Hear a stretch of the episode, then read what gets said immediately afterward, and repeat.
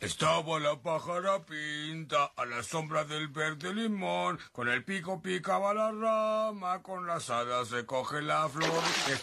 Madre y yo lo plantamos en el límite del patio, donde termina la casa. Fue tu padre quien lo trajo. Yo tenía 20 años. Amanecer, ocaso. Amanecer, ocaso. Los pastores a Belén corren presurosos, llevan de tanto correr los zapatos rotos. Pum, cachachín, cachachica, pupún. Yo soy don Barredora y vengo a limpiar la entrada de su casa para que pueda trabajar. Tengo un gran camión que mueve toneladas y soy un campeón para las heladas. Y comenzamos con el episodio 71 del CC Podcast. Y estamos Joe Super Nintendo Archundia. Charlie, la balada del profesor Skinner. y la calaca Sislak. Se la bañaste con ese. y pues como cada semana vamos a comenzar mandando saludos a todos nuestros amigos que nos escuchan en todas nuestras plataformas, ya sea en YouTube, en Facebook, los que nos escuchan en iVoox, en iTunes, en Spotify y en todas las demás plataformas que ya son tantas que ya ni, ni me acuerdo cuántas son. O pueden descargar el episodio también de nuestra carpeta de Mediafire. Ahí pueden checar todos los episodios también y, y, llevarnos en su celular. Próximamente también vamos a dejar nuestros tonos para que nos lleven cada que contesten un celular o cada que suene un mensaje. Como el osito gominola. Ándale.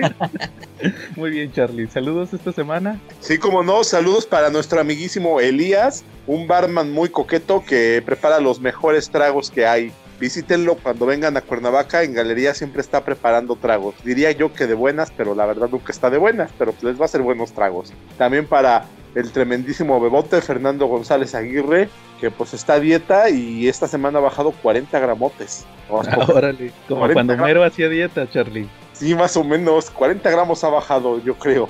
Este, también para los Silver Riders, para los Tortugos, para nuestro amigo Lair Rico, para nuestro amigo y mi cliente Quetzalcoatl, para quién más será saluditos que nos falte, para Alejandro Velázquez, para el tremendo Pichirilo y para Luis Antonio Cisneros. También que no se nos olvide saludar a todos nuestros amigos en Comentemos Comics, ya saben, el mejor grupo para hablar de cómics en todo Facebook. Saludos al mencionado ya Quetza, Carlos Roldán, que eh, más adelante viene su sección. También a nuestro amigo, el administrador David. No olvidemos también a Chunga, que está bien emocionado con WandaVision. Cada día más, más emocionado. Y a todos los demás con los que convivimos ahí en Comentemos Comics. Ya saben, métanse para hablar de cómics. Ahí subimos reseñas y todo. Casi eh, nos la vivimos ahí. Cochino español esta semana, Charlie.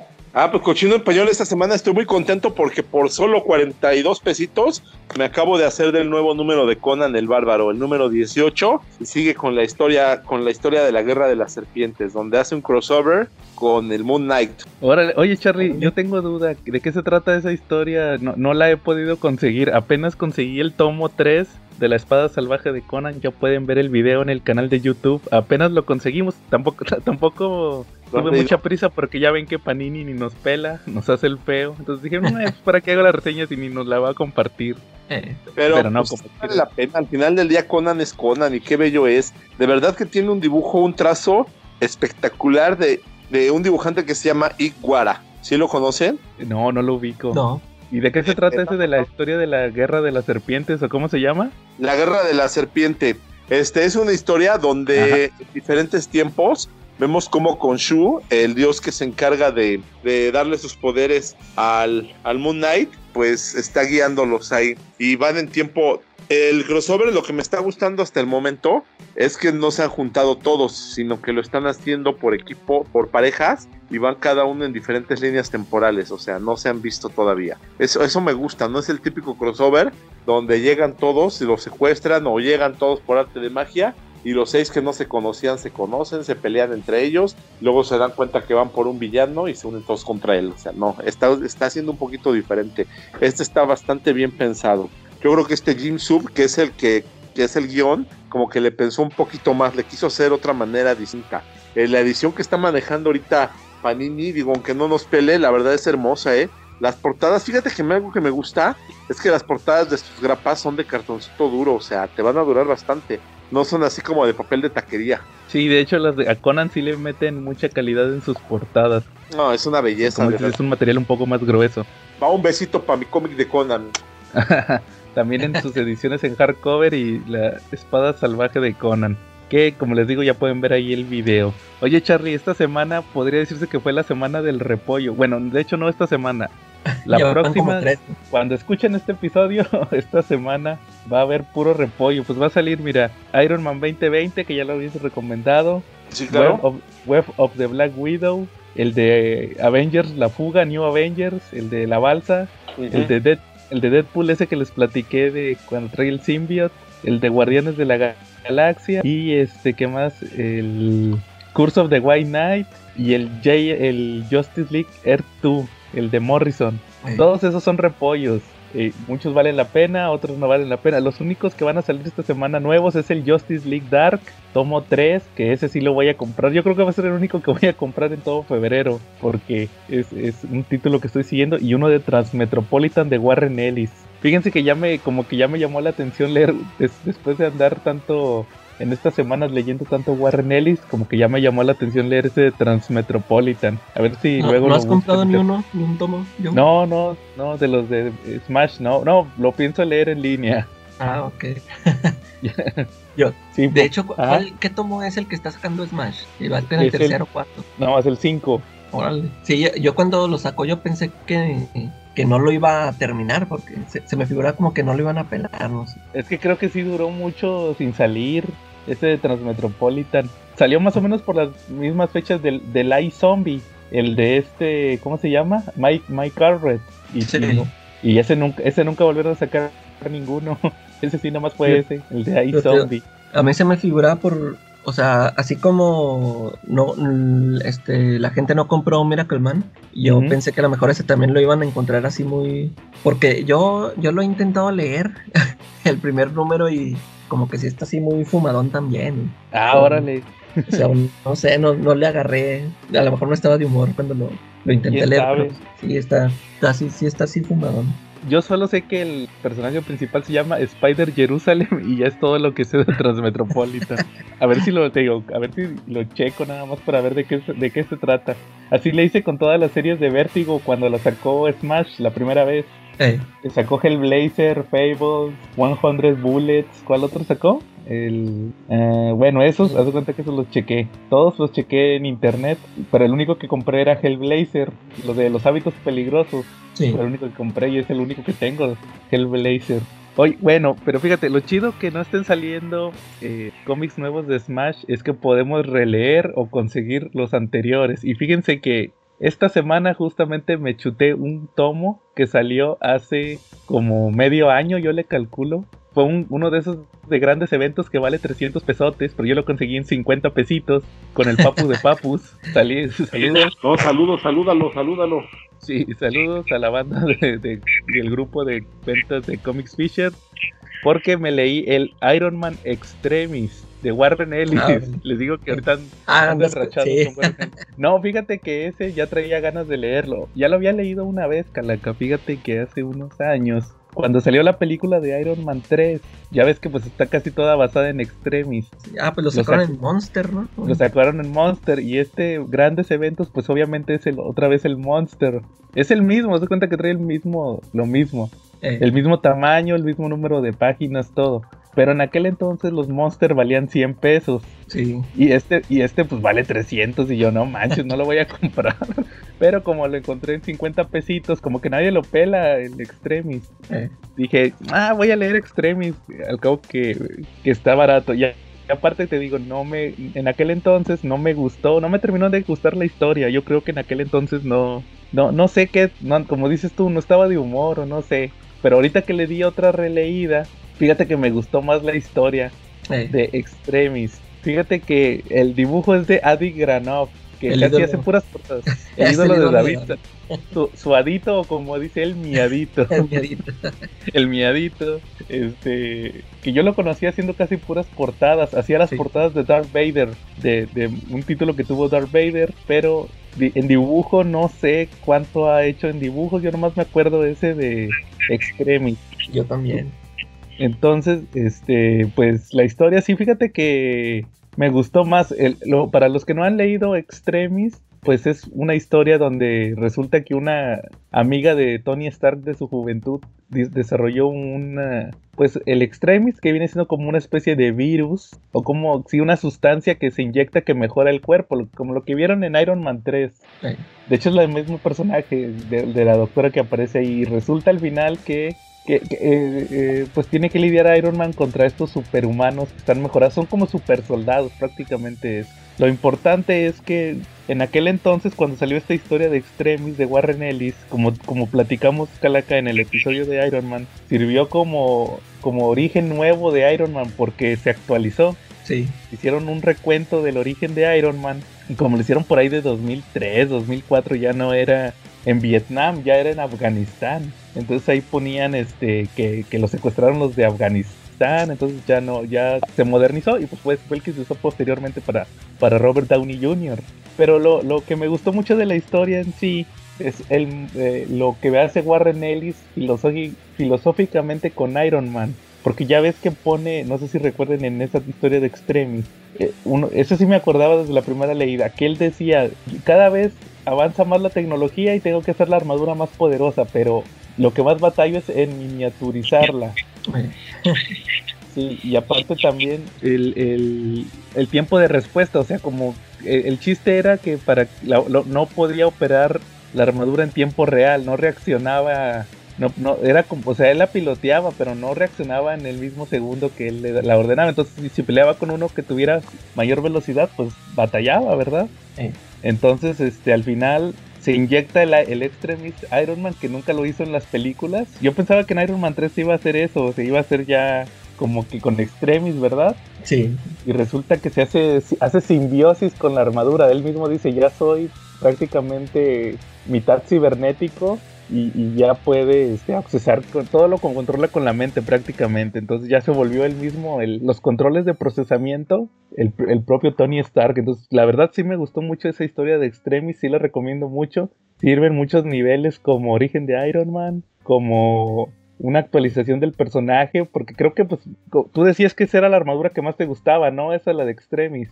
no, la, la, la de las películas. La que pues, pero la, la, que saca en la primera película, que es la normal, ¿no? Sí, es más o menos esa misma. Eh. La de Extremis es muy parecida. De hecho, pues las armaduras que sacaron, que sacan en las películas, la, la, el, es el modelo que sacó en Extremis prácticamente, es el más acercado podría ah. decirse. Pero sí, este, sí está muy bueno ese de Extremis. ¿Tú lo leíste, Charlie, en su momento? Sí, hace años la leí, hace bastantes añitos, porque ya tiene un ratito que salió, ¿no? La serie. Sí, ¿y qué, y qué te acuerdas? ¿Qué te pareció? Pues no me gustó tanto. Yo creo que es de las historias de Iron Man que para mí han pasado así como que sin mucha pena ni gloria, ¿no? Ajá. Y no fue el momento de mi vida para leerlo y para que me emocionara, también puede ser, ¿no? Sí, como a mí me pasó originalmente. Y, y fíjate, este, Marvel lo saca en hardcover en inglés, Extremis. Lo, lo maneja como novela gráfica. Como que es para. Como, como que lo quiere vender como que. Si, si quieres leer algo de Iron Man, léete esta historia. Y pues sirve mucho porque, pues no sé, como dices tú, a lo mejor eh, no pasa sin pena ni gloria para un título de Iron Man porque pues no pelea con muchos villanos, nada más pelea con esos super soldados. y es uno nada más, con este que está infectado con el Extremis. Entonces, este, como que para un lector casual sí funciona mucho esa de Extremis de Iron Man. Ahí pues para que lo chequen si pueden, les digo, si lo pueden conseguir con 50 con 50 pesitos la arman. Como ven. Muy bien.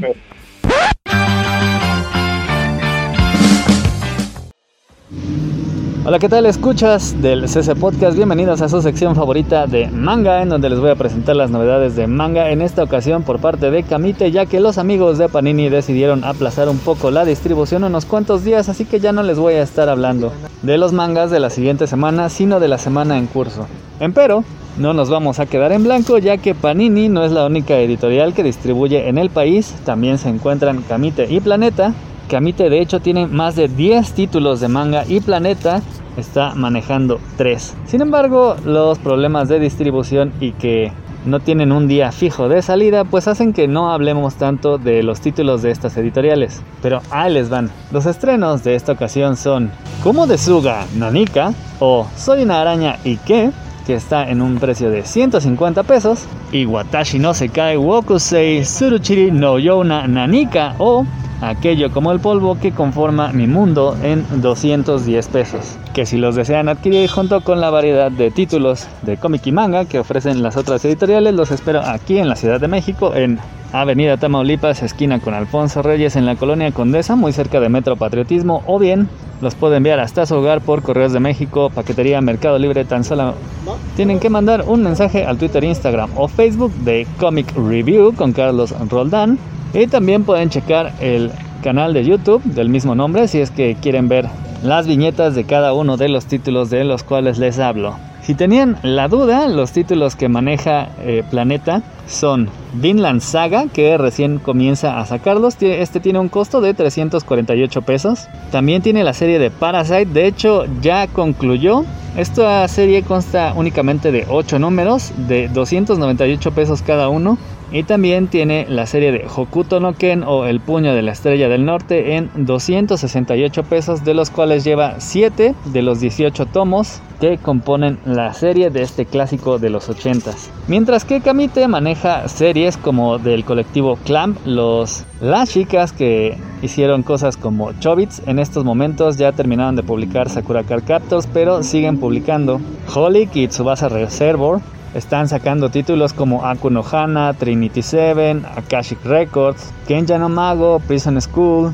Y tienen en su mangateca cosas que ya terminaron de publicar como Mirai Nikki, Deadman Wonderland, Sankarea y Mocho y los tiernísimos y lacrimógenos mangas de El perrito guardián de las estrellas. Pero, centrándonos en los estrenos de esta ocasión, el manga de Soy una araña se centra en el género del isekai o de la resurrección, que es en general historias que hablan acerca de un protagonista que deja de estar en un mundo como el nuestro para aparecer en otro mundo de fantasía parecidos a videojuegos, incluso hay algunos que acaban en animes, como del tipo de Dragon Quest o incluso hay uno de Dragon Ball.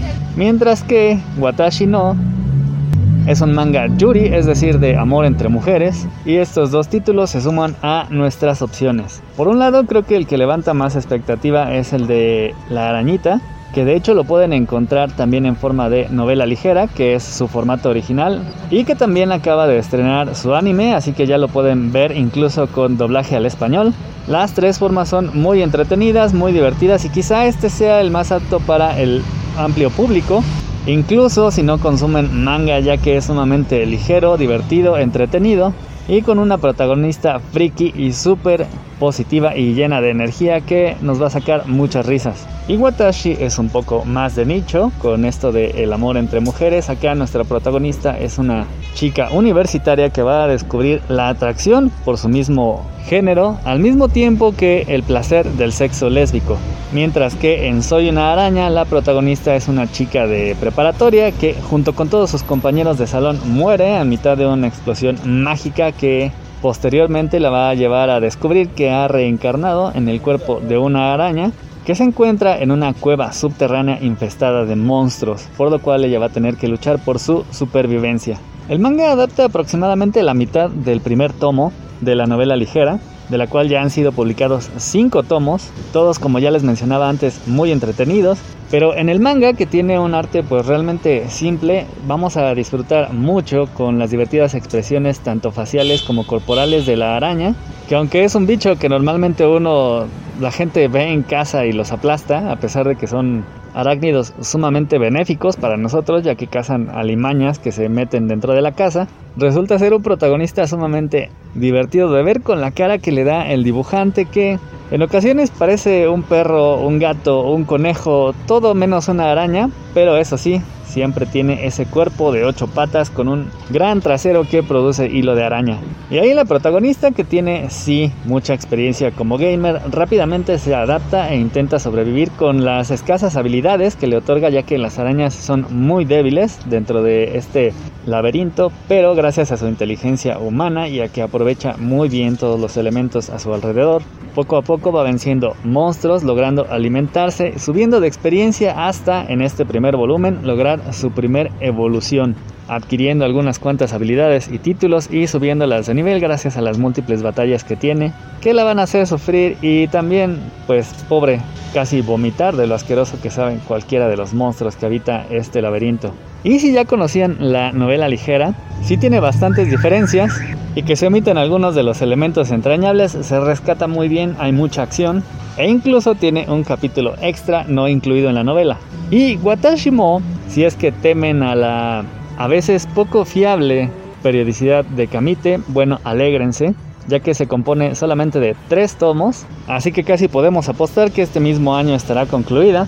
Y si se preguntan respecto al precio, los mangas de Kamite en general ya tienen un precio estandarizado de 150 pesos. Sin embargo, este manga, a diferencia de el de la araña, no solamente tiene un tamaño más grande, sino que las hojas no son de papel común, sino que es de este papel brillosito que a veces vemos en los cómics, que de hecho si también conocen los otros mangas de la editorial es el mismo formato que manejan para Citrus, otro de sus mangas Yuri que bueno, si les gusta también está publicada por parte de Kamite Gear Friends, otro manga Yuri y si lo temían, bueno, Citrus, que es de 10 tomos, ya lleva publicados 6, está por salir el sexto.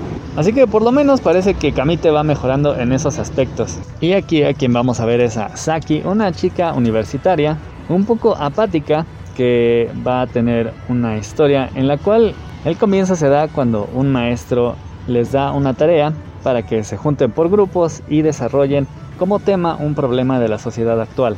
Así, Saki acaba en un grupo compuesto de siete chicas que pareciera que no están para nada interesadas en desarrollar ningún trabajo y por el contrario se la pasan cotorreando, incluso yendo de viaje, empedando.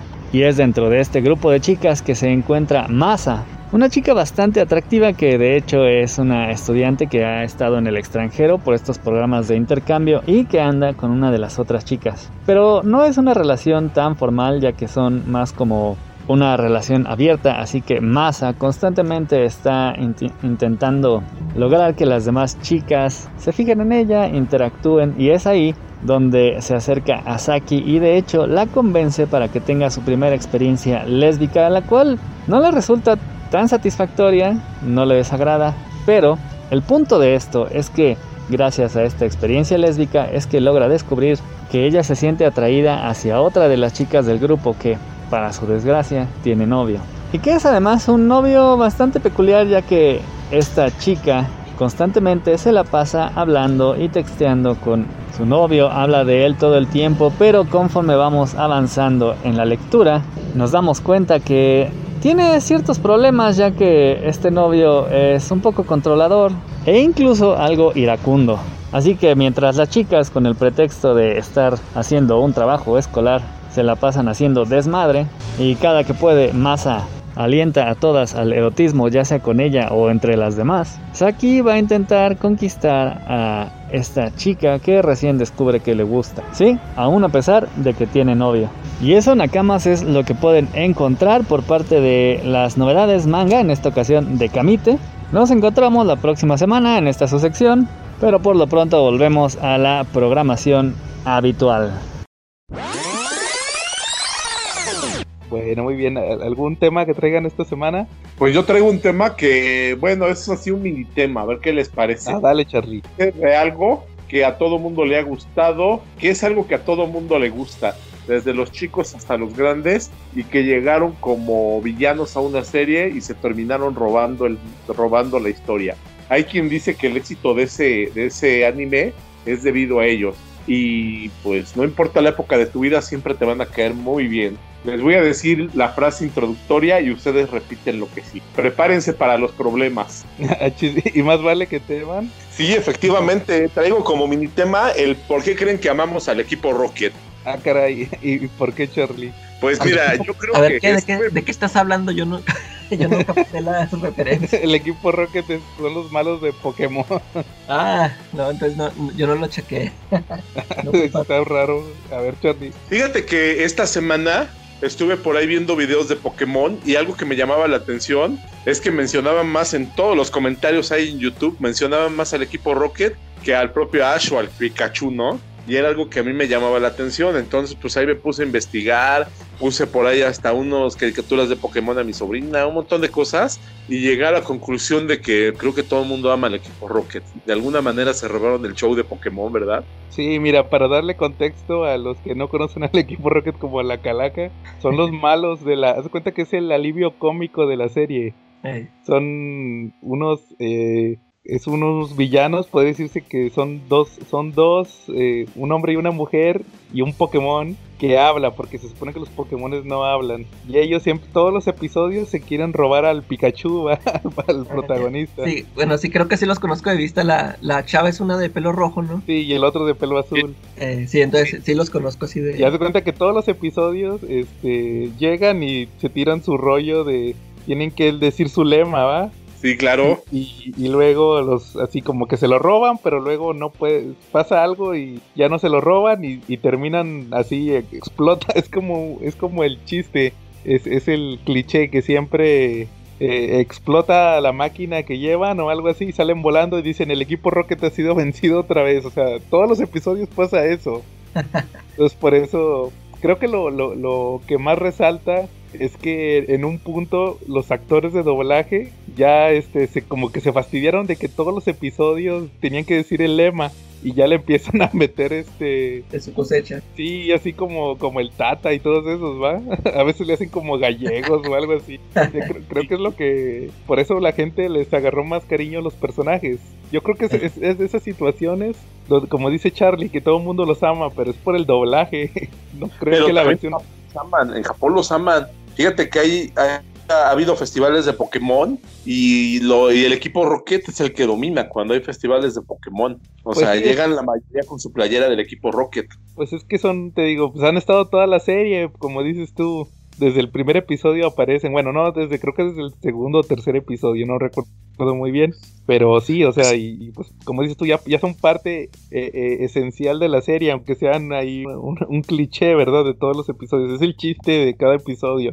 Fíjate que son muy, muy, muy interesantes. Porque para empezar, eh, la historia de Miau pues era la de un gato abandonado, ¿no? Y por ahí hubo un episodio donde se ve cómo aprendió a hablar y pues es muy cómico ese episodio, es muy bueno, te da mucha risa. Pero también entre ellos pues hay como que una historia muy buena porque por ejemplo Jesse, Jesse era, era pobre y James era rico, pero vivía con mucha presión. Pero más que, y los Pokémones que ellos llevan generalmente van libres. Entonces eso como que, como que también habla de que de que a pesar de todo ellos son como que equipo, ¿no? Porque ahí tienen mucha amistad, porque cuando han ganado, las poquitas veces que han ganado, que han estado a punto de triunfar, lo están haciendo como equipo y cuando los patean, los patean como equipo. O sea, ese es otro de los motivos también, ¿no? Aparte de eso, pues de repente sus episodios, como por ejemplo cuando, cuando liberaron a los Pokémones para que escaparan del cazador, este, de repente es un capítulo que a muchos sí les tocó las fibras y muy diferente porque pues el Ash cada capítulo liberaba un Pokémon, entonces fue tanto el desgaste de esa fórmula que al final pues ya te daba lo mismo, pero, lo, pero cuando ellos lo hicieron fue diferente, ¿no? Eh, sí, oye Charlie, pero a mí me interesa saber, decías que le pusiste los episodios a tu sobrinita. Ajá. ¿Ella qué opinó del equipo Rocket?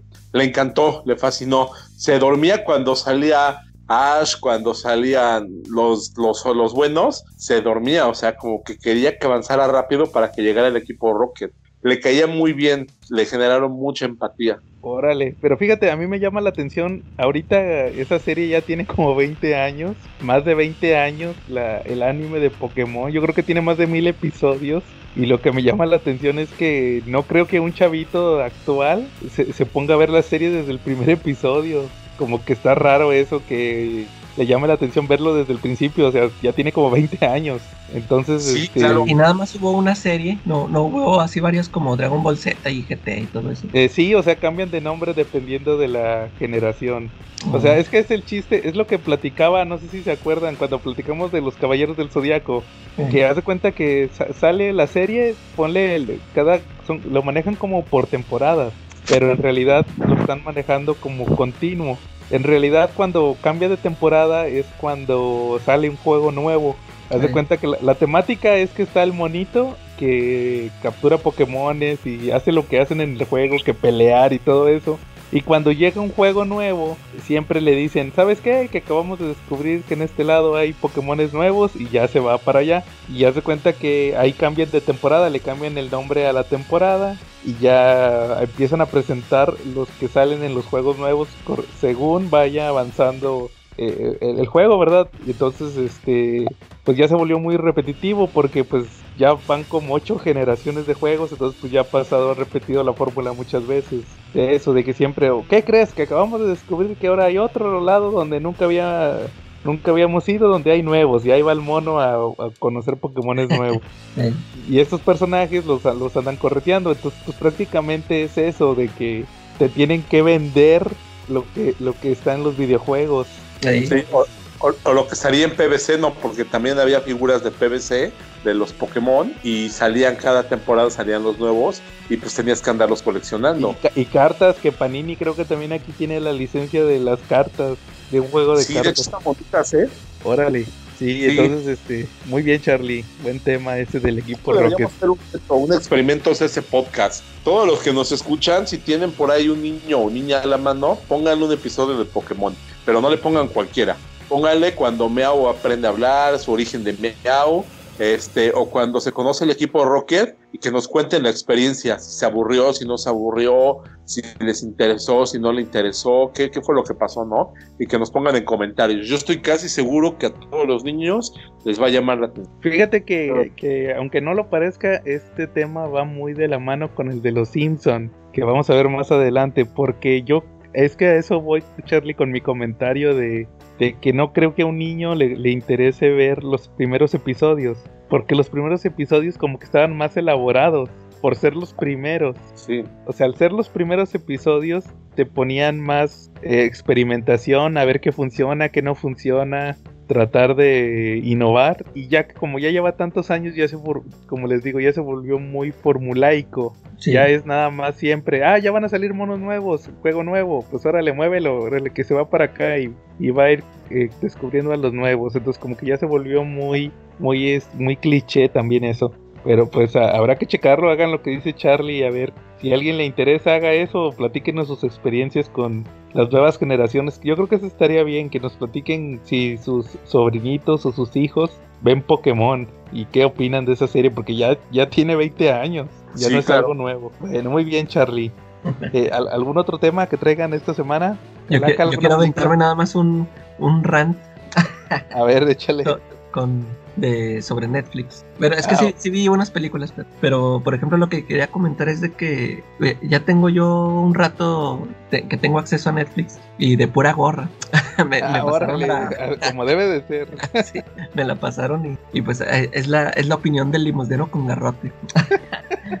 este, yo pues creo que desde noviembre me la pasaron, yo no me acuerdo. Y, y sí he visto, ya, sí he visto algunas series o películas así, cosas. Pero mi queja es esta, eh, esta cosa que creo que es lo que a veces cuando me, me peló ahí con David de eso de, de que no, yo no pago Netflix, mejor lo busco acá en pirata, no sé.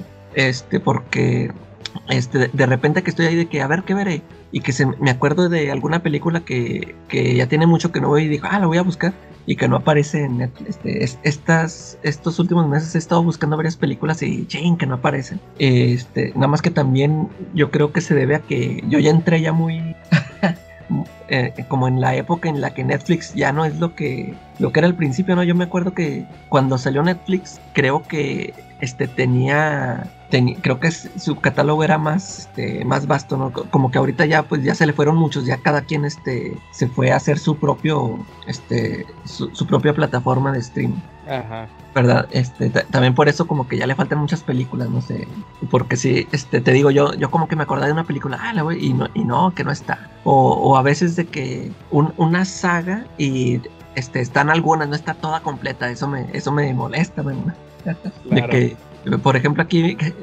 mis hijos creo que querían ver la, la de Shrek y la, la, primera no estaba, que era la que más les gusta. y las otras sí estaban, de que, ¿qué onda? ¿Qué, qué rollo? E, eso, eso, e, ese, creo que eso es lo que le veo a Netflix. Fíjate, o sea, a, mí me molestaba y eso que no estoy pagando. Ahora si estuviera pagando estaría más, este, más molesto. Y, y, luego también este, me pasaron la de, la de Disney Plus. Órale. Y ahí, ahí es como estoy viendo la de WandaVision. Pero, y fíjate, y, es, y esa todavía se me hace peor porque, bueno, pues ahorita estoy viendo WandaVision, pero este, de, de a tiro, pues son puras películas de Disney que, que no, o sea, no me llaman la atención, o sea, puras de, de perritos, de princesas, de todas esas no, no me llaman la atención, o sea, no puedo buscar ahí un thriller o algo así porque no, no aparece. E- Están las de Marvel, pero pues esas ya las vi como 20 Mil veces. sí. Fíjate que, que dicen que ya van a meterlo de Fox, pero lo vas a tener que pagar por separado. por separado. Sí, Ah, y por vas- cierto, eh, los de los Simpsons ni siquiera, nomás hay como dos temporadas, las dos últimas, creo. Ah, algo así supe, sí. Sí, no o sea, manches. Yo dije, no, pues a ver, para verlos desde los primeritos que ya hace un chorro que no los ven. Ajá. Sí, sí, es algo así escuché que todavía no están disponibles. Pero pues es por la región, o sea, en realidad en Estados Unidos creo que sí está todo, o algo así escuché. No Órale. estoy muy seguro. Fíjate que a mí me está pasando algo parecido, pero con el Amazon, con el Prime. Yo también este, escuchaba, no, que es que Prime tiene puras series chi- chidas, hay películas chidas. Y nada, que me meto, y, y igual como tú dices, que quieres buscar algo, no está, o te lo cobran, Eh, están en renta, y yo, no, no pienso pagar. Y, y fíjate, curiosamente también traía algún tema parecido al tuyo. Esta semana estaba viendo el Universal, el canal Universal eh, donde pasan la ley y el orden y todas esas y mis novelas que ya saben que me gustan esas novelas de los bomberos de Chicago. y resulta que po- te ponen un comercial de que ya tienen streaming que se llama Universal Plus. Entonces decía que con- que, que revisa con tu operador y, y se, me, se me ocurrió googlearlo el, el lunes el día del asueto y resulta que es gratis. Si tú tienes sí. tu si tú tienes tu cable, te metes con tu contraseña del si tienes Dish, si tienes Easy, el que tengas, con tu contraseña de que usas para meterte a pagar o algo así, este te metes, entonces resulta que si, si tú tienes el canal en la tele, ya tienes el servicio gratis.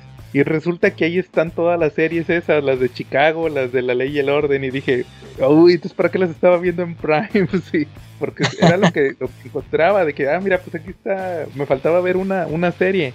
Y dije, la estuve viendo en el Prime y aquí la podía ver gratis en stream. Entonces, pero, pero como quiera, pues el Prime te sirve para los envíos y todo eso, ¿verdad? Y hay Sí. películas.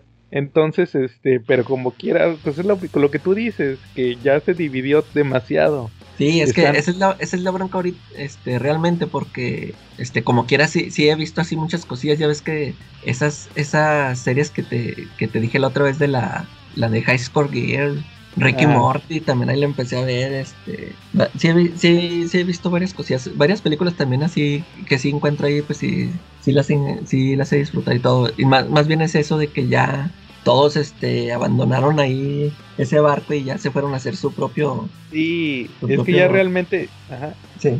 Ah, este, Sí, es que yo, mira, yo creo que realmente ya se trata de. El to- o sea, el, el fuerte de los streamings es el contenido original. Eh, Porque todo lo demás se lo van a estar peleando, va a estar cambiando, va a estar, Cambiando, estar pagando. Tú lo que tienes que ver es por el, por el contenido original. O sea, esa es la fortaleza.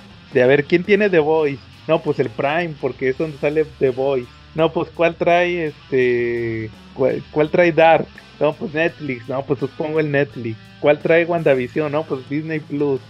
Ahí es, es- ellos le van a apostar siempre por el contenido original, no por no por este las series esas que tengan, porque por ejemplo, ya ves que hace poquito salió eso de que no que que en Prime ya está Doctor House y, y este quién más Los. y. How I, Met, How- How I Met Your Mother y todas esas, ¿va? Y Malcolm. ¿Te acuerdas que, que, que, eh, estaban que Malcolm y que Malcolm? Y, Sí. y pues no, lo, que le vas a apostar su contenido original. De hecho, estaba viendo que también estaban Yori Yori Friends, porque Netflix ya le quitaron Friends, se va a ir para el HBO Max. Entonces, pues ahora sí, de que pues no puedes, si hay casos como Friends, donde sí va a haber gente que se vaya por, por eso, ¿verdad? Pero pues la realidad es que pues, lo que tienen que apostar es al contenido original. Sí. O- Oigan, fíjense que esta semana me chuté una película. Bueno, ya la había visto hace mucho, pero es de cómics. A ver. Fíjense que la, la otra, la otra vez que estábamos platicando con Ketsa, que no sé si te acuerdas que la que estábamos hablando de Robocop, cuando Sí. hiciste tu reseña de Robocop, yo les eh, eh, estaba acordándome que el actor que hizo de Robocop se llama Peter Weller. Se acuerdan que no me acordaba el apellido. Eh. Él hizo la voz de Batman en la película de Dark Knight Returns, las animadas. Órale. Él es este, él es este, el Batman viejo, el Bruce Wayne viejo. Pero siempre que me acuerdo de ese actor, me acuerdo, él fue Batman. Entonces estaba checando yo una información de eso. Que creo que yo siempre me he quejado que no me terminaron de gustar las películas animadas de Dark Knight Returns porque no le pusieron la, la, la narración. Sí. No tienen esos monólogos que se aventaba. Y estaba checando yo unos temas de los actores de doblaje de las películas animadas de DC, como, te digo, como él que fue Batman. Y me sale eh, de la de película de Batman año 1, la Batman Year One, de, de la que salió hace unos años, ¿verdad? Que esa sí le pusieron todos los monólogos de, de Gordon y de Batman, ¿verdad? De Bruce. Casi fue calcada del cómic. Y, y yo no sabía que el comisionado Gordon era Brian Cranston. Ah, Él- creo que yo se había escuchado. Él, él le hace del comisionado Gordon. Eh. Pero lo que me llamó la atención es que Bruce Wayne lo interpreta el actor que hizo de, del comisionado Gordon en Gotham. Ah, órale. O sea, están ahí dos Gord, pero la película la grabaron antes de que saliera la serie de Gotham. Como que nomás lo encontraron, oye, tú hazle de Batman. Y luego él, él fue el comisionado Gordon. O sea, actúan dos comisionados Gordon. Eh, Entonces este, dije, ah, órale, la voy. ah, dije, ¿a poco así fue él? Y, y me puse a escuchar, la- por eso la, la volví a ver en inglés. Y sí, sí es él. O sea, sí le cambia la voz para hacerle de Bruce, pero sí es él. Como le, no, no actúa igual que como le hacía de el comisionado Gordon, pero sí es él. Y dije, no, pues ya me la voy a chutar. Y pues volví a ver Batman Año 1, la película animada. Y está muy padre. No sé si, si se acuerden que en, que en la peli, en la en el cómic salía, eh, ¿se acuerdan que salía que, que el comisionado Loeb tenía un, un Mickey Mouse? No sé si se ah, acuerdan. sí. sí, de eso sí, sí me acuerdo. En la película se lo quitan, pero le meten los de Warner Brothers. ¿Qué le pusieron? Un, No, de- en, en- cuando Selina se roba unos muñecos del comisionado Loeb, hasta saqué el cómic para checarlo. En el cómic son unas muñequitas, pero en, pero en la película son monitos de Hanna Barbera. Por ahí saca uno el, el Huckleberry Hound. Ay. ahí lo saca. Entonces este, dije, ah, órale, le quitaron de, le quitaron los de Disney y le pusieron los de Hanna Barbera. sí, fíjate que, que está, curi- está curioso eso de que es Brian Cranston y el actor que le hace del comisionado Gordon en Gotham es Bruce Wayne. Eh, Entonces, y creo que también salen unos mafiosos ahí. Salen unos mafiosos de los. De esos que hacían películas del padrino. Salen, son el, el Carmine Fancone y todos esos. Otro de- dato curioso es que no me acordaba. Yo me acordaba que en Batman Año 1 nada más salía Falcone. Pero sí también sale este. ¿Cómo se llama? ¿Cómo se llamaba? El, el, sobrino. gordo. El Eh, gordo sí, que eh, matan al principio de The Long Halloween. Eh, sí, ya no me acuerdo. ese, es el que, ese es el que se robó al, Al James de- Jr. Eh, Y fíjate que, que no me acordaba. Era Johnny Vitti, ya me acordé. Johnny Vitti. Era el hijo de la hermana de Falcone. No me acordaba que él también era creación de Frank Miller. Yo pensaba que nomás el, el romano, pero ya cuando lo vi, pues lo dibujan igualito. que en Long igualito. Halloween. eh, Dije, ah, chis, ¿a poco esto ya sale desde aquí? Y el Carmine Falcone le dice Johnny. Dije, Sí. pues es el Johnny Vitti que se muere en principio de, de, de Long Halloween. Entonces dije, no, pues no está tan inútil. Porque cuando vi que lo mataron, dije, ay, qué personaje tan inútil. de bola. Sí, pero no tuvo su momento de gloria en Batman Year One. ¿Cómo ves, Charlie? Eh, pues súper, ¿no? Súper recomendación. De esas que dice el Calaca que nunca veo, pero les prometo que sí las voy a ver todas. Sí, pero como quiera, es- vamos a tener nuestro episodio de Batman Año 1, Charlie. Está en la tómbola. Muy bien. ¿Alg- ¿Algún otro tema que traigan? No, ya. Vamos Pasamos al mero mole. Oye, ¿por qué están tan elegantes? Ah, pues porque ya sabes, vamos a hablar de los Simpsons. Así como está Ba- Batman Year One en la tómbola, estuvo los Simpsons y salió esta semana. ¿Cómo ven? Súper. Un buen tema. Sí, sí, por ejemplo, fíjense, me llama la atención nada más para hacer el comentario rápido. ¿Se acuerdan cuando platicamos hace unas semanas de los Caballeros del Zodiaco? Que nos preguntaban que si no nos habían regañado por estar viendo caricaturas violentas. Que les dije, no, pues a mí no, porque cuando vi los Caballeros del Zodiaco lo veía yo solo. Ah, Eso sí me pasó con los Simpson. Como que en los noventas, no sé si se acuerdan que había mucha... Se, se hablaba mucho de que eran muy groseros y que Sí. eran muy... por los desnudos del Homero, ¿va? cochinotes y todo, y pelados y todo como que era, ese sí me regañaron varias veces por ver los Simpsons. Pero ya al final no, o sea, como que al final ya pasó, como que hay cosas peores. Sí, sí. Ya- sí. Des- sí, después ya salió South Park y todo eso. y, y padre de familia y, y yo. ¿Tú cómo conociste los Simpsons, Charlie? Porque los grababa para mi papá, para mi papá. Cosas Órale. de la vida me regañaban y a mi papá me decía que le grabara el episodio porque esa hora estaba trabajando. Ah, órale. ¿Tú, Calaca?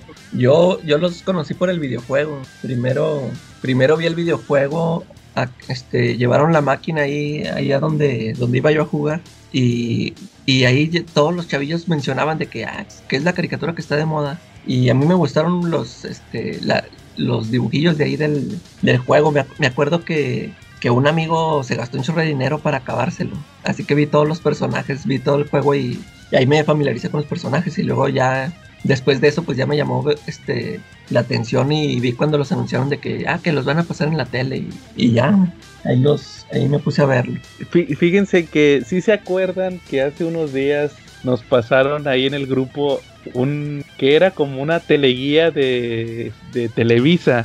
Ah sí que el 25 de diciembre del 90 o 91 no recuerdo se estrenó el, el episodio de- el primer episodio de Los Simpson que es el de la Navidad donde adoptan al perro a- a- al ayudante de Santa sí lo estrenó Televisa.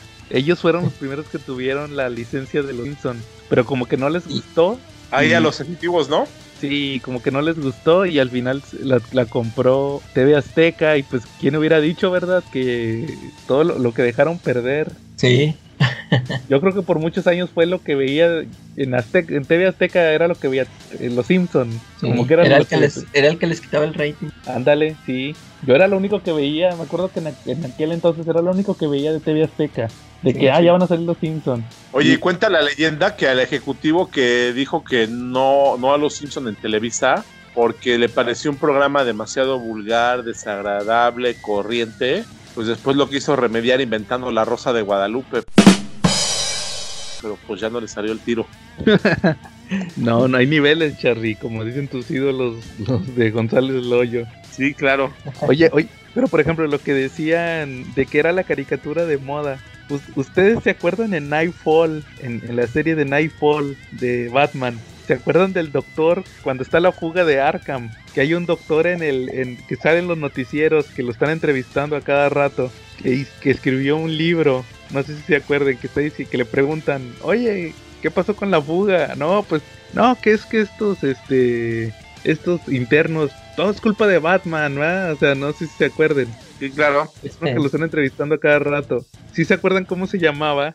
no, ¿No? Se llamaba Simpson Flanders. Como que así le puso. De hecho, es creación de Doc Moench y Norm Brain Fogel. Sí. Como que estaba viendo el Doc Moench, los Simpson. Le voy a poner Simpson Flanders. así se llamaba. Ese sí me acuerdo.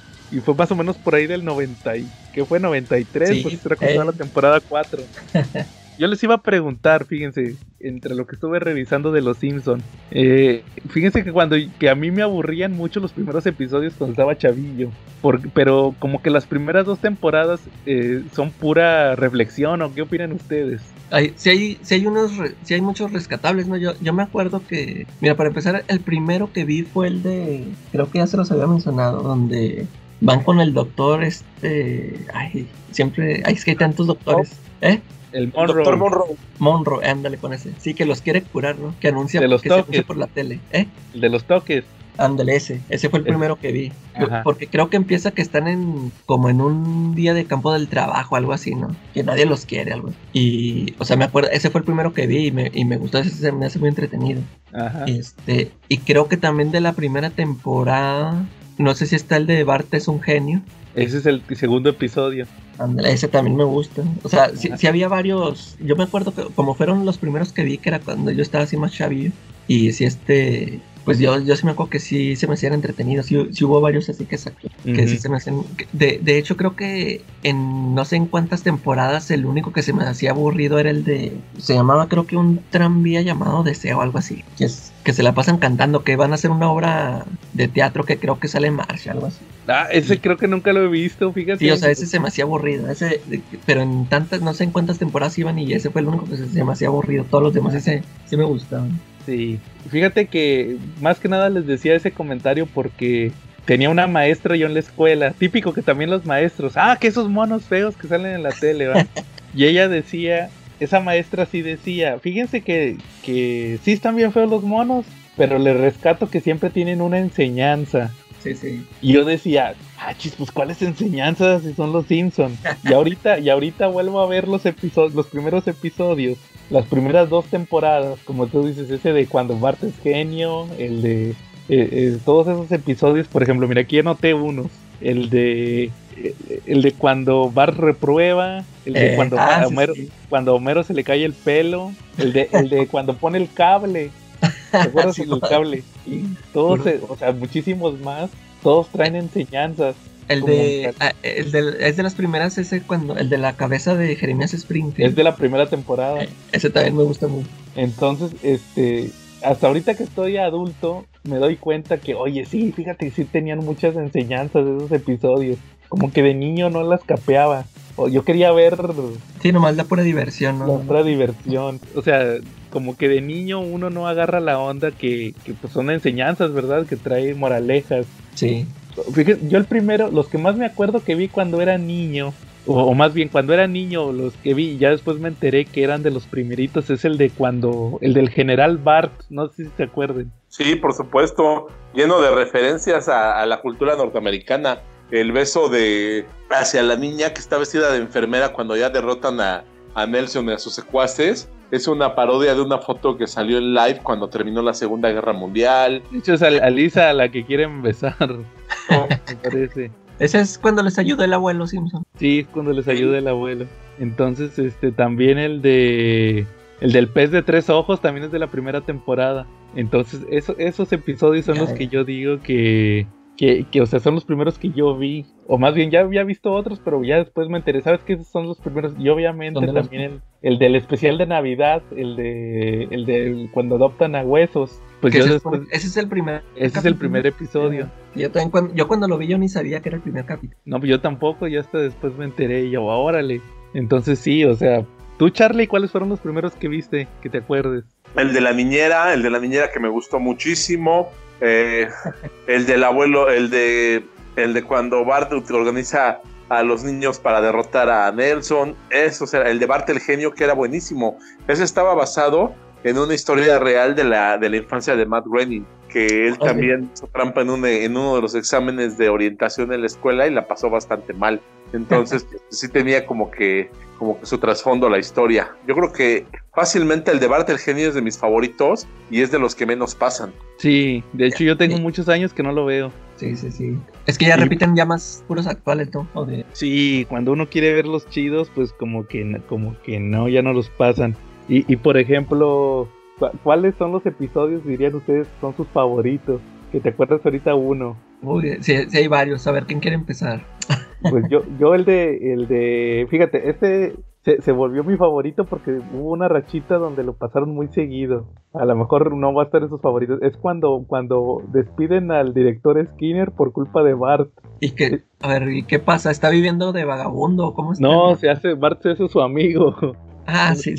No sé si se acuerdan que porque lleva al perro a la escuela y luego el, el Will es el del meme.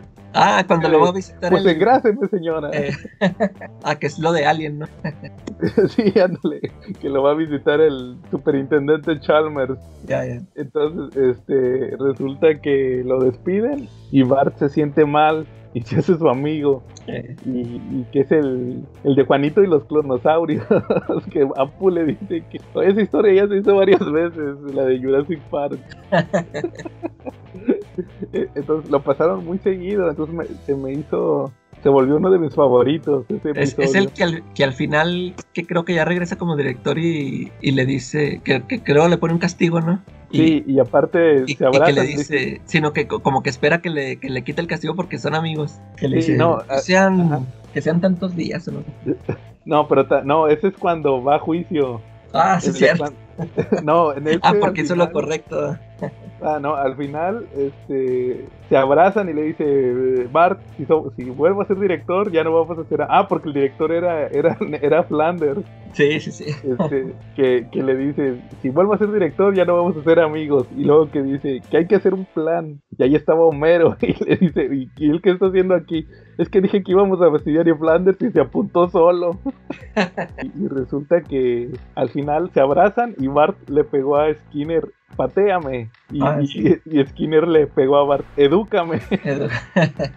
Entonces, ese sí se volvió de mis favoritos. Charlie, ¿tú cuál te acuerdas que sea de tus favoritos?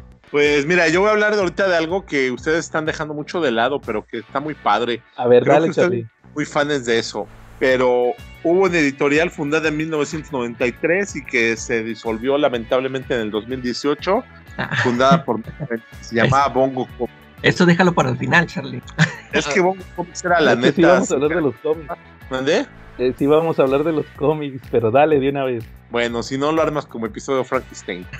Fíjate que en 1996, este, Editorial Vid adquirió los derechos de, de, las publicaciones de Bongo. Creo que publicó 186 números de, de los cómics de Los Simpson y fueron 133 de la serie regular 21 capítulos dedicados a Bart Simpson y pues sacó algunos otros más de Lisa, del hombre radiactivo. Eh, la verdad eran capítulos muy buenos donde se, donde se exploraba un poquito más la historia de los Simpson y todo su universo. A mí lo que me llama mucho la atención es que de verdad, o sea, yo sé que ustedes no son muy fans de los cómics, pero léanlos, están mucho más divertidos que cualquier programa de televisión, de verdad, buenísimos. de verdad. Deja soltar mi veneno. Pero suéltalo, suéltalo. No, es que yo sí los leí, los cómics, y, ya ves que ya te he dicho que no, o sea, siento que no traen el espíritu de la serie, o sea, mucho texto, o sea, a mí me parece muy exagerado el diálogo que traen. Y, luego, por ejemplo, esos que creo que ahorita yo mencionaste que leíste el del hombre radioactivo. Me acuerdo que Beat publicó esos, esos cómics, publicó del hombre radioactivo, de Tommy Daly, y, no, ninguno me gustó. Y eso que a mí, o sea, a mí me gusta mucho cuando salen esos personajes ahí en la, en la serie. Y por ejemplo, ese del hombre radioactivo se me hizo muy aburrido. Este, el dibujo también. Yo ves que, que lo, lo, hacen así con sombras, no sé, o sea, el estilo un poquillo diferente. Y luego en los de Tommy Daly, como también le meten así diálogo, y pues, yo no sé, uno está acostumbrado a ver las, las caricaturas mudas ahí en la serie. También por eso no me gustaron. No, fíjate que yo me chuté el del hombre radioactivo, como dices, y, y, ahí te ponen el origen del hombre radioactivo. Fíjate que me llamó la atención porque sí se nota que ahí Matt Groening quiso eh, meterlo lo más, más que fuera un homenaje a los cómics en general, a los superhéroes. Entonces ahí ves el origen, que es que la explosión nuclear que le da sus poderes es muy parecida a la de Hulk. Ahí se ve como Hulk la, clásica viñeta de cuando explota la bomba que se ve el esqueleto de, Bruce Banner. Eh, sí me gustó y pues es muy a la Superman de la Edad de Oro. De hecho, fíjate, esa miniserie del hombre radioactivo, ahí te explica Matt Groening eh, en, en, su mundo ficticio, te dice, no, es que esta miniserie del hombre radioactivo no, no es nueva, es de la Edad de Oro les vamos a poner números salteados, que el hombre radioactivo 88 de 1952. O sea, eh, lo, maneja como si fueran, como si siempre hubiera existido el hombre radioactivo. Como, de hecho el título, ¿se, acuerdan que los cuatro fantásticos era The World Greatest Comic Magazine? Aquí es el cómic favorito de Bart Simpson. O sea, se lo quieren vender como que es el hombre radioactivo clásico.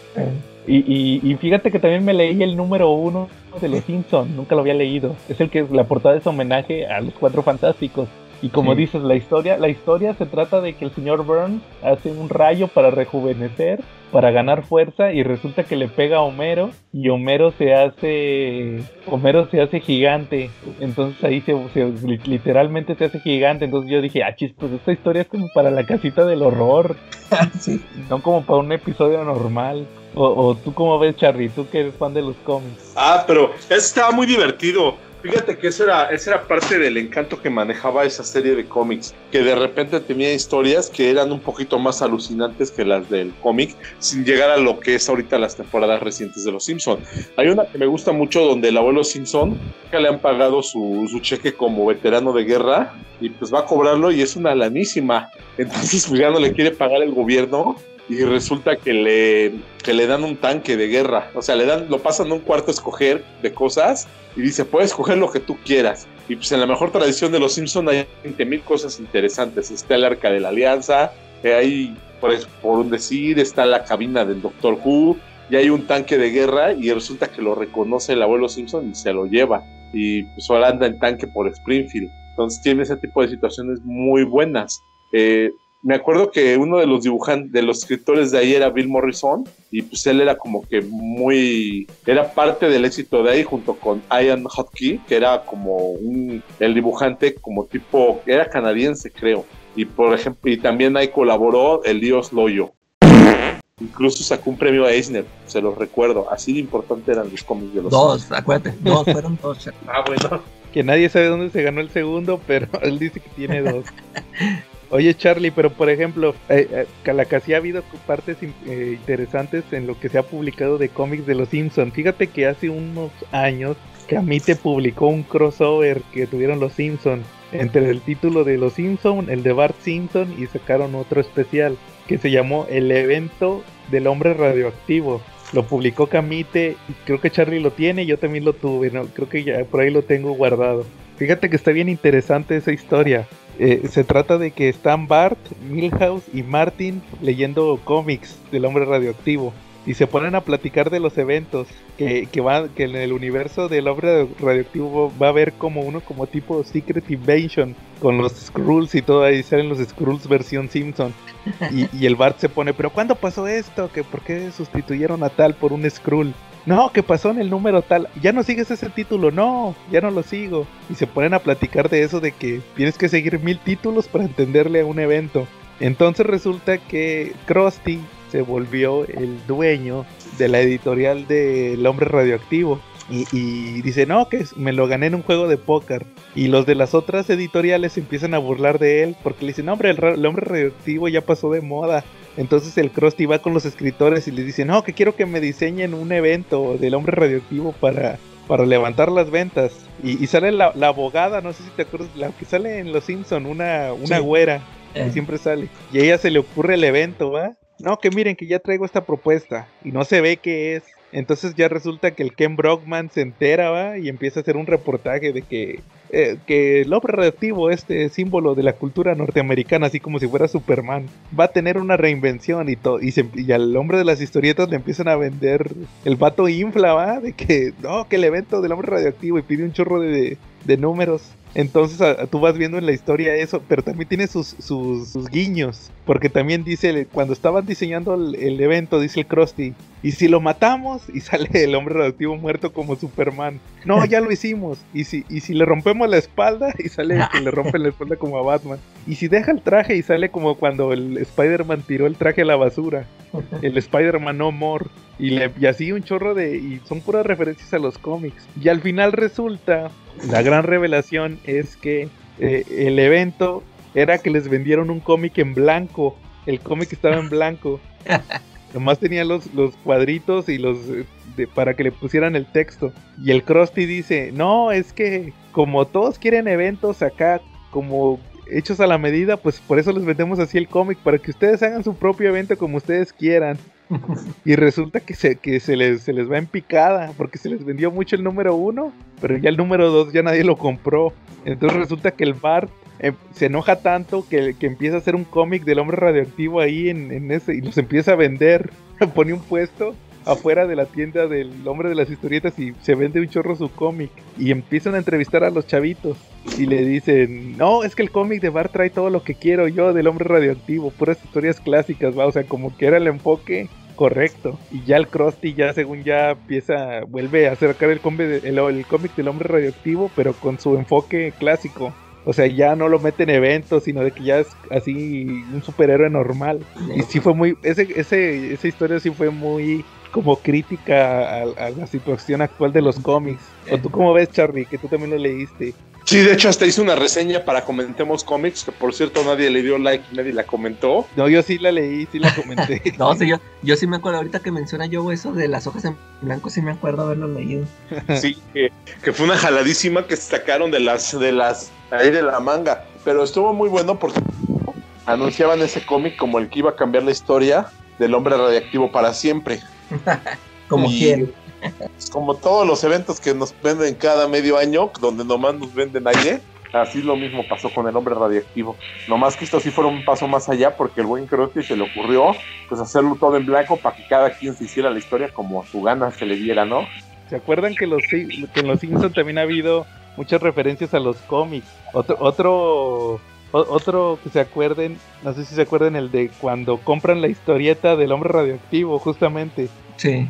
Ese, ese episodio donde Bart, Milhouse y Martin justamente compran el número uno y ahí se ve que el origen y todo va y como que tiene una moraleja, o sea, son de los episodios con moraleja. También el de cuando salió Adam West, ¿se acuerdan? Eh. el de es el de Don Barredora, el de cuando sale Adam West. Y el de ¿cuál otro? Cuando graban la película del hombre radioactivo, también hay muchas referencias a Batman. y el del hombre Pie, no sé si se lo vieron, fue de los más, fue, ya fue de las temporadas como las últimas antes de que le cambiaran el doblaje y ya no tuvieran chiste los episodios. No, ese no, ese no lo he visto. No, el del hombre Pie, no, es que Homero se vuelve superhéroe. Ese, ese episodio tiene muchas referencias a Spider-Man. Creo que lo sacaron cuando salió la película de Spider-Man de, de Tobey Maguire. Eh. Es como del 2001, 2002 o hasta 2003, creo yo. Tiene muchas referencias a eso. ese es el superhéroe que se vuelve Homero, el hombre Pie. Y ya en, las últimas, resulta que, el señor Burns leyó el Detective Comics número 27 cuando era niño. y, se, hace su identidad de Batman. Pero era el, murciélago de la fruta o algo así. Y resulta que era como tú, Calaca, como ese cómic que te gusta de Neil Gaiman, el de el, paladín encapotado. el Cape Crusader. Eh. Que te acuerdas que ahí te dice Neil Gaiman que, que Alfred le pagaba a los villanos. Ah, sí, man. Así pasa con Smithers. Ese sí pasa así. Smithers le pagaba a los villanos para que el señor Burns fuera superhéroe. Y este, y era Homero, Lenny y Carl. Y los, los disfrazan de enemigos de Batman. El, el Homero me acuerdo que era el pingüino. El Lenny creo que era el guasón. El, el Carl no me acuerdo cuál era. Pero sí me acuerdo que, los disfrazan de, villanos. Así es, es una escena así rápida que sale que van saliendo de, un banco, va con las clásicas bolsas de dinero y llega el señor Burns disfrazado de Batman. ese es de los últimos. Sí, este, creo que ha de tener unos 5 años ese episodio. Sí. Entonces también ha tenido muchas referencias a los cómics, o como cuando salió Stan Lee, ¿se acuerdan? Sí. También Stan Lee ahí salió varias veces en Los Simpson. ¿Cómo ves, Charlie? Sí, pero no solamente ha tenido referencias a los cómics o a la cultura pop, también de repente ha tenido referencias a libros, ¿no? ¿Ustedes recuerdan, recuerdan el libro el libro del Señor de las Boscas de William Goldwyn? Sí, es el de, el de la ONU, ¿verdad? Ese episodio. Efectivamente, hay un episodio donde ellos van a hacer una representación de la ONU y por una torón, por una carrera de verdura, de frutas, el camión cae ah, y terminan en una isla y ahí hacen una parodia del Señor de las Moscas, ¿no? Sí, que se quedan atrapados los niños en la isla y tienen que crear una, una sociedad, ¿verdad? Sí, claro. Sí, también ha, tenido muchas parodias. Sí, con de las parodias de películas me acuerdo mucho la de Cabo de Miedosos. con este, ¿cómo se llama? Bopatiño. Ah, es cuando, cuando se van a, a, la otra ciudad, ¿no? sí. Que viven en el barquito. Eso, la de los Samsung. No, eran los Thompson. Hola, ah, señor Thompson. Entonces, ¿a poco sí es una película? Sí, ah, no, la has visto. No, no la he visto. Cabo de miedo. Calaca Movie. Es con Robert De Niro. Órale. Está, muy buena. A mí, a mí me gusta mucho, me gusta mucho su. Sí, sí, más o menos así. Haz de, haz de cuenta cuando la veas, te, te, vas a reír porque pues es todo, haz de cuenta que todo lo parodiaron. Todo eso de Bob Patiño escapándose de la cárcel. No, no escapándose, saliendo. Y todas las escenas que salen ahí, sí salen ahí en la película. Ah, órale, la voy a ver y la otra semana la platico. no, es buenísima, de verdad, ¿eh? Y la parodia está mucho mejor, ¿eh? Sí. Cuando le están dando su identidad a Homero Simpson, ¿no? que dicen, cuando yo digo señor Thompson, me jale la oreja, hace 20 mil señas, dice, le estoy hablando a usted. Dice, hola, señor Thompson, se jala la oreja, hace las 20 mil señas, y el Homero ve al otro policía y dice, creo que le hablan a usted, ¿no? Pues ya ves también, si se acuerdan, el de Bart Simpson, el Drácula de, de Bart Simpson, lo, de lo del vampiro, que era el vampiro líder, eso era de, de, de, Lost Boys. Y como ah, yo no lo había visto. Dije, ah, de aquí se lo sacaron en los Simpsons.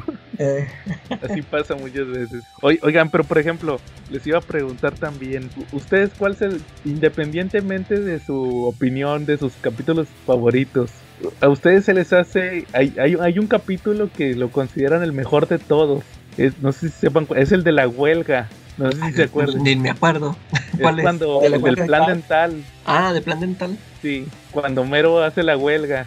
Ese, pero por- ese lo consideran el mejor episodio de todos. Mm, fíjate, ese, ese ni lo metería yo en mis favoritos. Pues supuestamente dicen que, que porque tra- trae mucho. Fíjate, ya no es de las primeras dos temporadas, es como de la cuarta, quinta.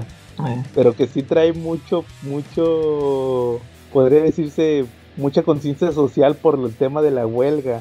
Que porque Homero defiende los derechos del trabajador y no sé qué. Que dice, no, es que ese episodio es el mejor de todos. La neta, a mí no. No, yo no, yo nada más me acuerdo de las fotos de, de Lisa cuando se le, se le salía el diente y todo.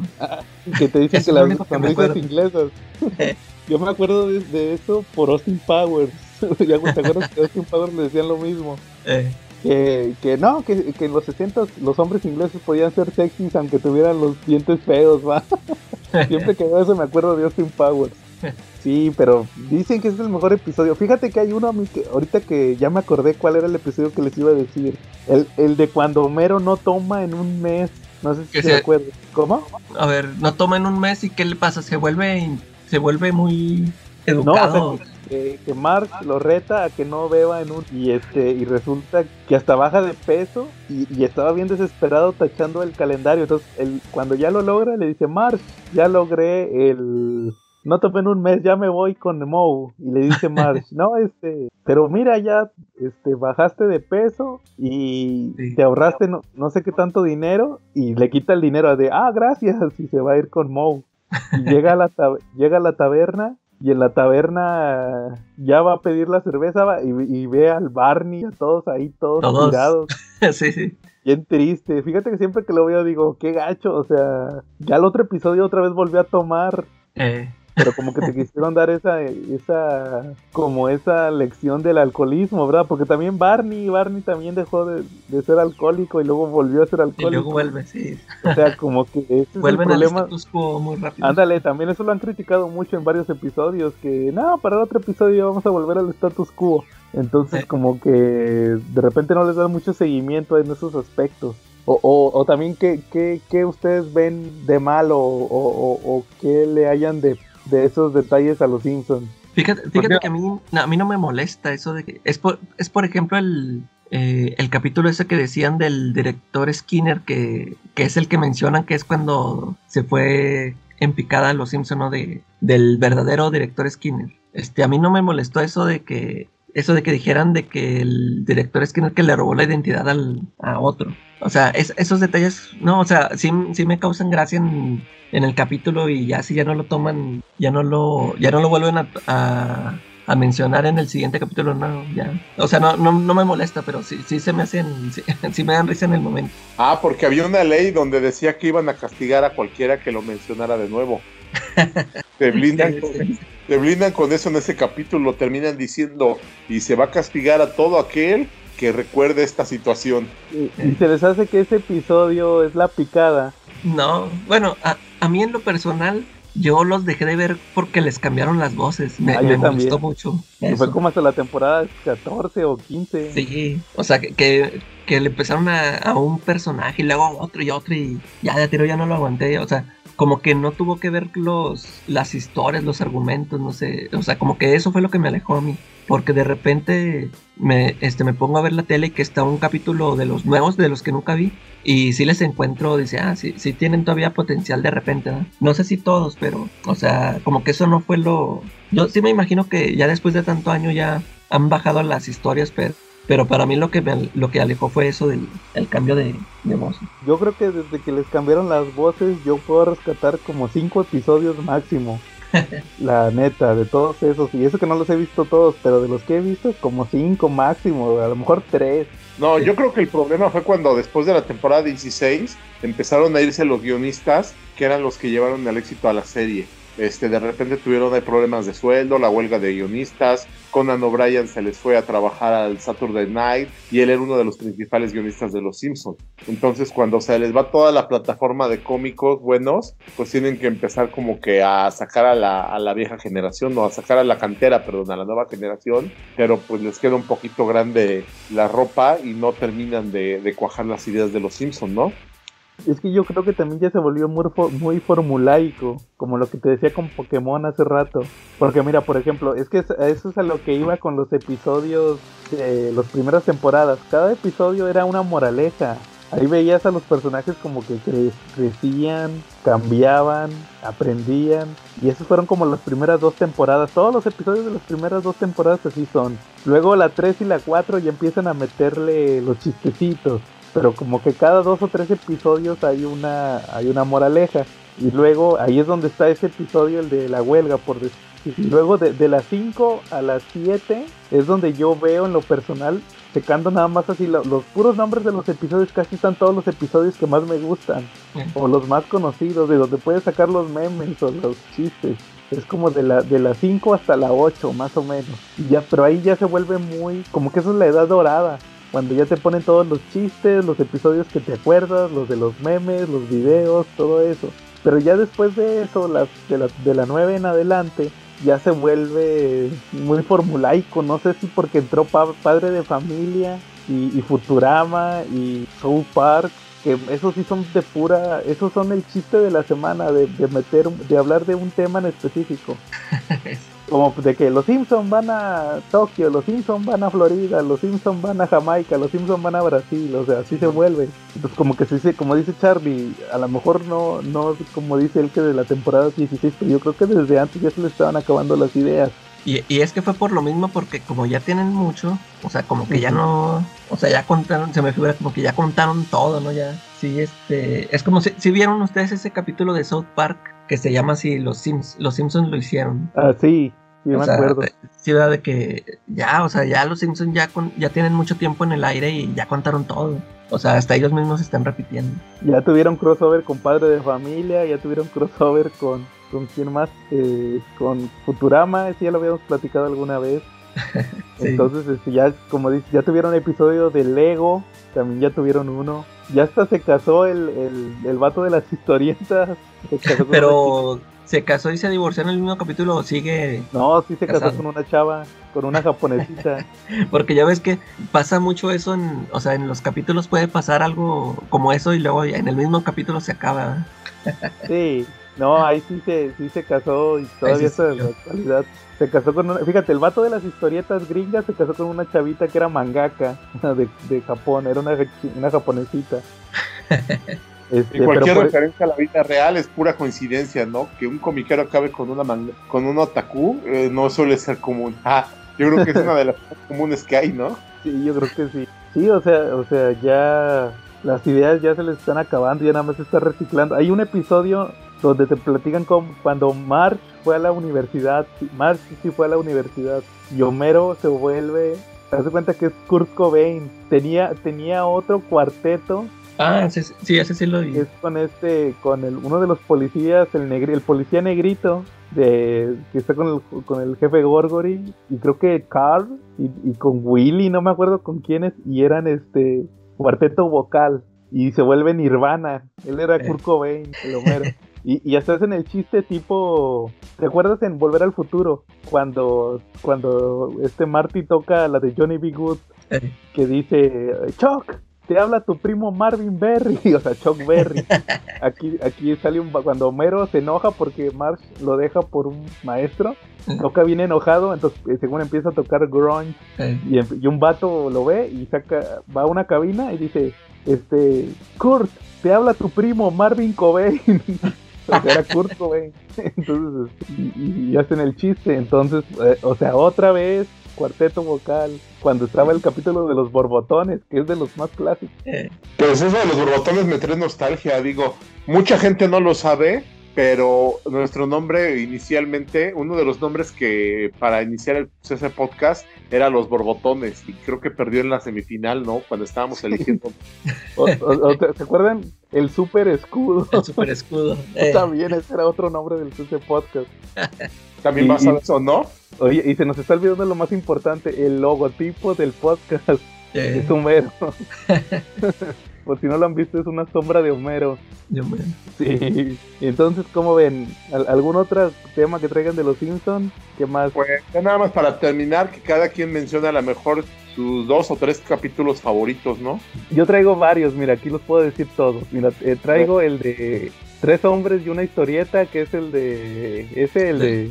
El hombre hombre relativo. relativo. El de los borbotones, el de Skinner cuando lo despiden, el de el de Apu inmigrante, no sé si se acuerdan cuando van a correr a Apu.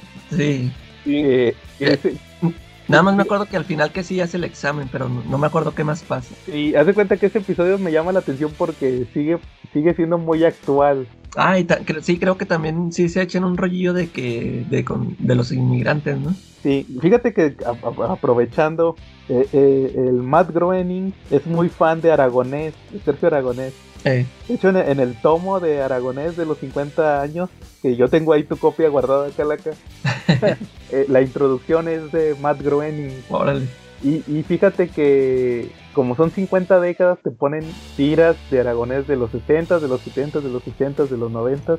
Y, y- y fíjate que mínimo en cada década habla de, de racismo y de inmigración este aragonés. Entonces es un tema que pues por más que pase sigue, sigue siendo Sigue. actual. Sí, sí, sí. Y entonces, este, ahí, sí me llamó la atención ese del Apu inmigrante, ya sigue siendo muy actual. Hay otro donde, fíjate, donde resulta que un pueblo que, que está al lado de Springfield son puros holandeses, son como menonitas, es de, las de las nuevas temporadas.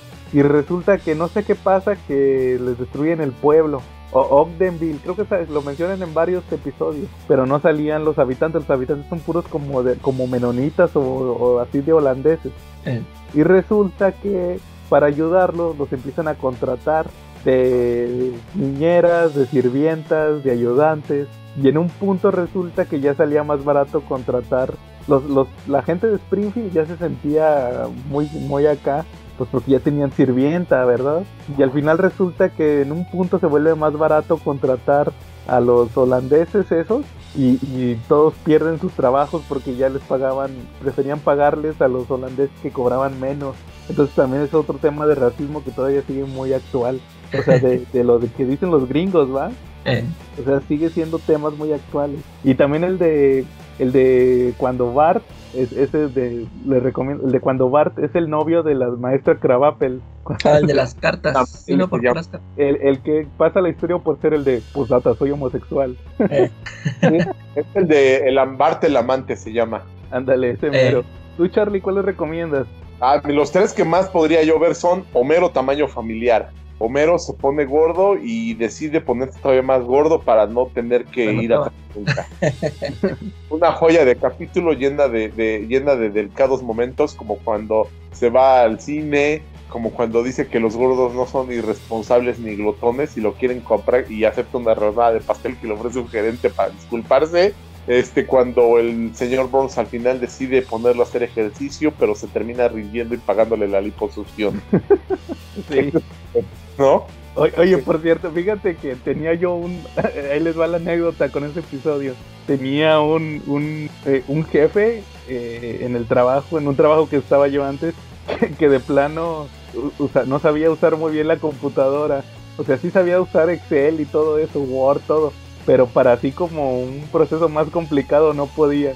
Y luego me decía que a qué botón le picaba. y me acuerdo del Homero que cuando prende la computadora se acuerdan que le pongo sí o no y lo está que, que está el escape dice está es ¿Qué te es alt me acordé de siempre cu- cuando me dijo eso el jefe ese me acordé de Homero. Que era control va ¿Cu- ¿cuál otro Charlie? El limón de Troya. Hay un limonero que es el que Ah, sostiene los, la- la limo- los limones que sostienen la economía de los niños de Springfield porque ellos venden limonada y es robada por unos tipos de Shelbyville y Bart une, une un grupo de niños y se van a hacer la guerra de guerrillas a Shelbyville. La historia termina con ellos recuperando el limonero, mientras por el otro lado eh, los héroes de Shelbyville proclaman también a sus héroes que lograron expulsar al limonero maligno que se había plantado ahí en su tierra. es una historia que me gustó mucho porque los dos, los dos abuelitos, el de Shelbyville y el Simpson de, de Springfield, terminaron contando la historia donde cada quien salió ganando y donde derrotaron al enemigo, pero en realidad no pasó nada de lo que los dos dicen. la tercera, este es un clásico, este de verdad es un episodio favorito. Saludos a Rebecca Meyer porque también es su episodio favorito junto conmigo. Se llama Lisa, obtiene una Lisa Gets an A, y trata de. La historia trataba acerca de, Lisa y sus esfuerzos académicos, pero Homero que llega, que invita a Marcha a comer a un restaurante, quieren comer langosta y se da cuenta que está muy cara, pero le sale más barato comprar una y criarla. Entonces Homero le roba la historia criando a tenazas. Órale. Pero por ejemplo, ¿qué pasaba con, Lisa en ese episodio? ¿Es, el donde, donde, donde hace trampa en el examen? Sí, efectivamente. Pero pues esa historia pasa a segundo término porque resulta que el Homero le roba la historia. No sé si fue totalmente o los escritores lo planearon, pero pues al final creo que si a todo el mundo le preguntas, a 10 personas que hayan visto este capítulo, les preguntas de qué trata, nadie te va a decir de la calificación de Lisa, todos te van a decir de tenazas. De tenazas. De cuando se, que se lo come al final, ¿no? Sí. Órale. ¿Y tú, Calaca, algunos que recomiendes que te acuerdas ahorita? sí, yo traigo varios. A, este, a mí me gusta mucho el de El Osito de Burns. ¿Sí se acuerdan de ese? Ah, está muy sí, Me gusta mucho porque empieza desde que, que dan toda su historia, ¿no? Desde que, lo tenía desde que era niño y que lo perdió y siempre lo estaba buscando. Y luego salen los Ramones ahí. el, de, el de cantándole. ¿Qué era? Este, y vayas al demonio, Springfield. Eh, sí, se mate a los y, luego, y, el final se me hace muy bizarro. No sé si se acuerdan que dan un vistazo al futuro que, que lo sigue buscando y anda todo con cuerpo de robot. Ya nada más es la cabeza del señor Burns. eso a las caricaturas de la Pantera Rosa de los ochentas, de principios de los ochentas, porque las caricaturas de, de, esa época de la Pantera Rosa terminaban muchas con ese, con esa música y con ese tinte. sí. Y luego, fíjate, me, me gusta también eh, a mí me gustó mucho, no me acuerdo cómo se llamó, que el espectacular 132, creo, 100, no sé qué. ¿Se acuerdan que es una... Eh, es, lo presenta Troy McClure este, que es toda la historia de los Simpsons, dan las, dan este cortitos de los, del, ya ves que se supone que los Simpsons se presentó primero como unos cortitos en un, en un programa gringo y donde daban ahí los cortitos esos donde están dibujados todos bien feos. Este, me, gustó que sacaron esos, o sea, me gustó ver esos, eh, los orígenes y, y, luego daban este, como escenas eliminadas de varias temporadas, se me hicieron también chidas. Ajá. Este, y me gusta también mucho el de Tommy Daly, la película. Ah, ese es buenísimo. está porque incluso termina también con una moraleja, ¿no? Sí. Que es que no lo dejan ver a Bart, que lo castigan. Este, eh, no me acuerdo qué, qué, fue lo que hizo y lo castigan de no ver la película. Y total que Homero sí, sí se pone firme y no lo deja verlo y dice, no, que que lo estoy haciendo por tu bien y si se veía después en el futuro que sí, este, o sea, que nunca la vio y llegó a ser este juez, ¿no? Creo que un juez de la Suprema Corte. en, uno de los muchos futuros alternos de los Simpsons. Ándale, y otro que me gusta ahorita hablando de esos de futuros alternos, me gusta el de la boda de Lisa. Ah, este también lo iba a mencionar ahorita cuando dijiste el, el de Bart Juez, porque ahí no, ahí el vato era de demolición. Oye, pero en la de en la de la Tommy Daly, la película, lo que hizo el bar fue que se puso los dientes del abuelo y los tenía como dentadura y se puso a morder los discos, los rompió, se agarró del ventilador y lo prendió y estaba agarrado con los dientes del abuelo en su boca. Órale. Sí, ese, te digo, es que esos son los que te digo que, que están las joyitas entre los episodios ya más como que de chiste. Es como de la temporada 3 o 4 ese también de, de la película de Tommy y Daly. Sí, y de, de Tommy y Daly hay varios, ¿no? Creo que también cuando este, Marsh, Marsh contra, ¿cómo se llama esa? Contra Tommy Daly. Así que la que prohíbe, que quiere prohibir la caricatura. Este también tiene moraleja, es de las primeras temporadas. El Ah, de sí, que, pues, que no más, sí, que, que, pues, que no es lo mismo una caricatura violenta que una que una estatua, ¿verdad? Pero pues la, para, para la gente, o sea, ese- eh, la moraleja era que había que controlar la censura, ¿no? O sea, que para las mamás de Springfield pues era parejo, ¿verdad? Que pues si cancelas la caricatura tenemos que cancelar esta estatua que está ahí desnudo, ¿va? Y pues Marx le decía, no, es que esto es arte. Pues sí, pues a lo mejor las caricaturas también son arte, ¿no? Sí. Y está así, como que, que ese es el chiste, ¿va? De que te hagan pensar esos episodios. eh, y, ¿Cómo los, ven? y pues los de Halloween, este, Ah, la casita del horror. sí, esos de, esos es- por lo regular están buenísimos. Todos no- yo, yo no me acuerdo hasta qué, qué temporada vi, pero todos los, todos los que, los tres capítulos siempre me, me gustaban mucho. El de cuando Homero viaja en el tiempo. Homero al cubo también. Ah, Homero al cubo también. El de, les digo, el de Bart Simpson Drácula también. Eh, el de cuando se le convierten la cabeza en dona. Ah, ese también es buenísimo. El, el de los Simpsons de Halloween, el bueno es el de la mano de mono. Ah, también, sí, es cierto, está muy chido. También esos, todos, todos esos. El de, ahí aparecieron por, en el primero aparecen por primera vez Kang y Kodo. Ah, sí, sí. Es una parodia de la dimensión desconocida. Eh, Fíjate que en ese episodio de la dimensión desconocida, Calaca, es de los de blanco y negro. Resulta que llegan, resulta que llegan unos extraterrestres y que dicen, no, pues es que llegue- llegamos a servir al hombre. Así dicen, eh, llegamos para servir al hombre. Y resulta que unos del ejército, bien desconfiados, se roban un libro. Y, y resulta que, que cuando van en la nave, va, que ya se los van a llevar, le hablan, le hacen una comunicación, le dicen, sí, ya, ya pudimos traducir el libro. Es un libro de cocina. o sea, sí van a servirlos en platos. eh, Y por eso la, la parodia es el episodio de, de Kang y Kodo. eh, Que ya ves que al final resulta que sí, pero no, que vamos, es un libro de cocina, pero porque les vamos a cocinar. eh, Y se ofenden y se van, ¿va? Entonces, este, ese, ese, de hecho también el de, el de Bart con poderes, ¿te acuerdas? sí, ese te- El de cuando vuelve a Homero caja de, de- también es un episodio de la dimensión desconocida. Hay muchos episodios de la dimensión desconocida también. sí, el del, el del autobús ¿verdad? también. El del autobús también es de la dimensión desconocida. Yo creo que ahí es donde se ponen así más creativos. Sí, También, ah, también hay un episodio de la casita del horror cuando sale China, ¿se acuerdan? Sí. Es esta, ah, sí. es esta, ¿cómo era? Golpeadora y, y elástico, que, que también tiene superpoderes, ¿va? Eh, Entonces también es de superhéroes ese, que el malo es el de las historietas. No me acuerdo cómo le, eh, a Liz era Clover, Clover Girl o algo así, pero era ah, golpeadora. elástica. Sí, el- el- el era, era, ya me acordé, era eh, Clover Girl y Bart era Stretch Dude. Ah, sí, sí. Sí, pero le pusieron que elástico y golpeadora. y tenían su cancioncilla y todo. Eso estaba chido también, ese episodio. O sea, hay, hay muchas referencias a los cómics. También, Sí. como Matt Groening tenía su cómic, ¿sí se acuerdan? El de. Era un conejo o algo así. El de eh, Bongo. Pues él es Bongo, creo. Sí, y entonces, este. Eh, o sea, por eso, como que tiene mucha relación cuando, cuando hizo los cómics, como que no batalló, ¿va?